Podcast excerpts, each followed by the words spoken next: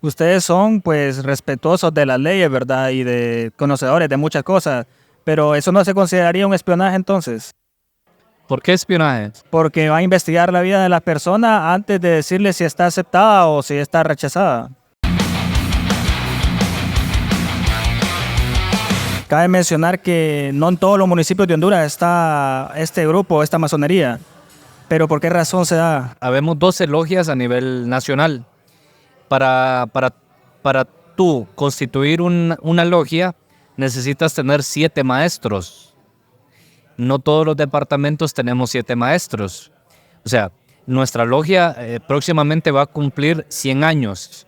La logia de nosotros se fundó en el 4 de agosto de 1927. Ahorita en el 2027 estamos usando 100, 100 años, ¿verdad? No, 100 años no, no lo vive cualquiera. El mismo edificio que está en la calle Real Centenario es el edificio que casi va a cumplir 100 años.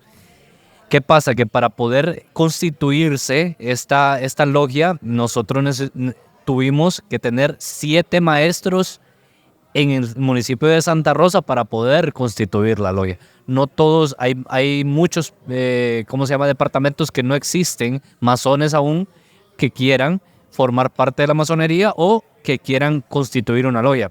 Por ejemplo, nosotros acá en Santa Rosa de Copán tenemos hermanos de Santa Bárbara, tenemos hermanos de Ocotepeque, ¿verdad? Entonces, solo hay dos hermanos de Santa Bárbara. Hasta que estos dos hermanos sean maestros y consigan, por ejemplo, consigan otros, eh, ¿cómo se llama? Serían eh, cuatro más. Entonces ya podrían constituir una logia en Santa Bárbara y formar ya una logia como tal en Santa Bárbara. Y yo creo que es por falta de, de maestros es que no habemos eh, logias en todos los departamentos. por eso es que nosotros insistimos en que puedan acercar a tocar nuestras puertas. No somos una institución religiosa, todos mundo tenemos nuestra propia religión y en este caso yo practico la religión evangélica, fui criado en una religión católica, mis hermanos han sido evangélicos, han sido musulmanes, han sido de hinduistas, o sea, no hay una religión como tal para poder ser masón. ¿Y qué papel juega la educación en relación a la masonería? Es necesaria la educación para salir de la ignorancia, eso estamos claros, pero todo mundo somos ignorantes de algo. Por ejemplo, lo que tú estás haciendo, yo ignoro muchas cosas de lo que tú estás haciendo. Tú ignoras muchas cosas de lo que de, mi profesión. Entonces, no hay nadie sabio como tal. Entonces, en la masonería buscamos, eh, ¿cómo se llama? Integrar todas las profesiones, todos los oficios, para poder saber de, de un poquito de todas estas profesiones y oficios. Porque hacemos talleres, hacemos investigaciones. Por ejemplo, nosotros tenemos hermanos que son agrónomos que nos hablan de la agricultura a nosotros, ¿verdad? Entonces ya cuando nosotros queramos sembrar una planta, en mi caso que soy médico, pues ya voy a saber cómo o cuándo sembrarla. Sin embargo, hay gente también, nosotros en nuestra logia hemos tenido carpinteros como miembros activos de nuestra logia, que nos enseñan a cómo pulir una puerta, cómo pegar un, clavo, eh, etcétera, etcétera. O sea, por eso es una integración de todas las profesiones. Entonces la educación es muy fundamental aunque no tengas una profesión, un título universitario. ¿Qué mensaje le podría dar a las personas que tienen curiosidad de saber sobre la masonería, más que todo por el hecho de que ha sido muy vista como secreta, como que fuera una secta muchas veces, pero ¿qué mensaje le podría dar a las personas que tienen esa curiosidad de saber? Mi mensaje claro es que lleguen a la masonería o a la logia y toquen la puerta. Cuando ustedes toquen la puerta, ustedes van a ver todo lo que dice la sociedad de nosotros, ustedes van lo van a hacer a un lado y van a ver el lado bueno de nosotros. Como le vuelvo a repetir, no somos secretos, somos discretos. Somos discretos en lo que hacemos, pero no somos secretos. Cualquiera puede saber lo que nosotros hacemos en la logia. ¿Qué libros considera más importantes para mejorar la filosofía de, la masonería? Hay una serie de libros eh, que yo les puedo recomendar. Pero lo primero que yo les voy a recomendar ahorita que me están viendo, que muchos eh, gente que pueda tener curiosidad o querer pertenecer a nuestra institución es que lean el código masónico. Lean el código masónico y ustedes se van a dar cuenta por dónde es que nosotros vamos eh, caminando y por dónde es que queremos llevar a la humanidad. ¿Qué aspectos han cambiado con el transcurso del tiempo en la masonería? Han, cambiado muchos aspectos. Por ejemplo, eh, ustedes saben que nosotros la Iglesia Católica nos han perseguido por siglos. Eh, en algunas iglesias evangélicas los pastores también tienen una- un poco de aberración con nosotros. Pero imagínate que si tú tienes un hijo que es rebelde, pero él dice, papá, quiero eh, eh, seguir los pasos tuyos o quiero eh, caminar en el sendero que tú me has enseñado, tú no le vas a decir a, tu hijo, no, porque tú eres rebelde, ¿va? Tú lo vas a aceptar y le vas a decir, te lo vas a guiar. Entonces eso pasa con, con la religión católica la evangélica, que es la que más practicamos nosotros acá en, Honduras, que yo asisto a una iglesia evangélica, ¿verdad? El pastor sabe que yo soy masón, pero no se mete porque sabe que yo estoy ahí en la iglesia, soy un hombre recto, soy un hombre de buenos principios, de buenas costumbres y que soy útil ante la sociedad sobre todo. ¿Existe alguna relación con los Illuminati, los masones con los Illuminati? Esta es una pregunta muy buena, ¿sabes por qué? Porque tiene mucha gente tiene, eh, tiene ese pensamiento que los masones somos Illuminati. Mira, hay una... hay, eh, los Illuminati dicen ser masones y usan nuestros, nuestros indumentos y esa, usan nuestras logias porque eh, nuestros rituales o nuestras eh, liturgias, ¿verdad? Eh, están ahorita a la vista de todo el mundo. Entonces tú bajas, tú vas a internet y puedes bajar una, el ritual del grado, del grado de aprendiz, tú lo encuentras en internet.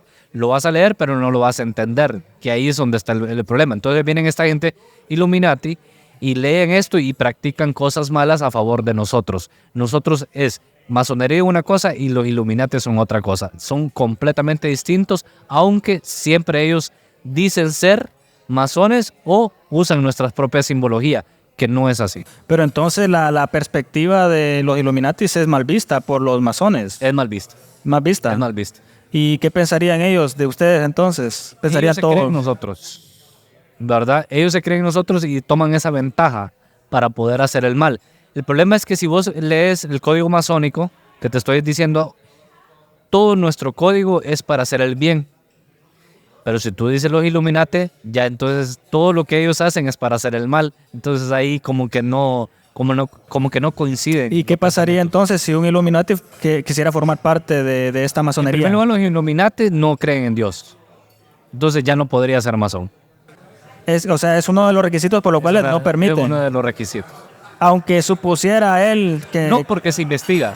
se investiga. Se investiga. O sea, que hacen investigaciones para que... Hacemos por- investigaciones, digamos, si tú como, como cualquier ser humano llegas a nuestro templo, nosotros investigamos tu vida, a ver si has sido una persona útil a la sociedad, a ver si has sido una persona recta, si crees en Dios, ¿verdad? Y si no crees en Dios o, no has sido una persona útil o, o no has sido una persona decente, nosotros simplemente decimos no eres apto en este momento, en este momento para entrar, porque tú tienes el poder de de rectificar y caminar por el sendero correcto. Entonces ahí ya nosotros tenemos el deber de aceptarte. Ustedes son pues respetuosos de las leyes, ¿verdad? Y de conocedores de muchas cosas. Pero eso no se consideraría un espionaje entonces. ¿Por qué espionaje? Porque va a investigar la vida de las personas antes de decirle si está aceptada o si está rechazada. No, no, es que no. Lo que pasa es que nosotros nos guiamos por reglas, ¿ok? O sea, si vos tenés antecedentes penales, lastimosamente no vas a poder ingresar a la masonería. Sí, creo que eso en ningún Entonces, lado. nosotros tenemos el deber, ¿verdad? Como institución, que tenemos formar hombres mejores a que tú no seas algo que no sea útil para la sociedad. Entonces, tenemos el deber. Pero nosotros investigamos, no creas que te vamos a meter a la casa o... No, simplemente, ¿tenés antecedentes penales? No. Ah, bueno, entonces, entonces ya es apto para eso. ¿Crees en Dios? Sí. Entonces ya es apto. Eso es un hombre bueno, pero que necesita corrección, entonces ya sos apto para entrar a la masonería. Y podemos ver De que... esa manera es que nosotros investigamos eh, eh, la vida de la, de la gente que llega por Ah. primera vez a la masonería. Pero ¿por qué influye más el, el género masculino que el femenino Bueno, como representante? Eh, mira, te hablé de estatutos. Los estatutos eh, anteriormente eh, eran bien radicales, así como la constitución de nuestra república, que antes era bien radical.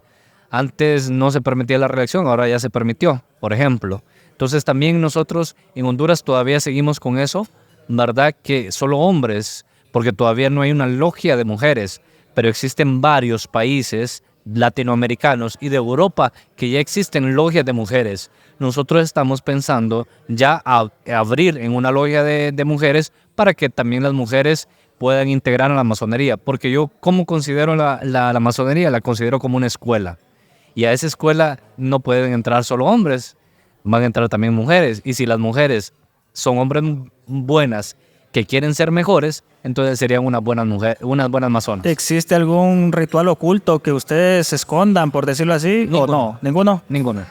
¿Y este tipo de rituales por qué se consideran dentro de la masonería? Mira, eh, ritual, el, el, eh, la iglesia, cuando tú llegas a la iglesia católica, ellos, ellos hacen un rito, un ritual, ¿verdad? Donde se paran, se hincan, rezan, predican, se vuelven a parar, se vuelven a hincar, ¿verdad? Ese es un ritual.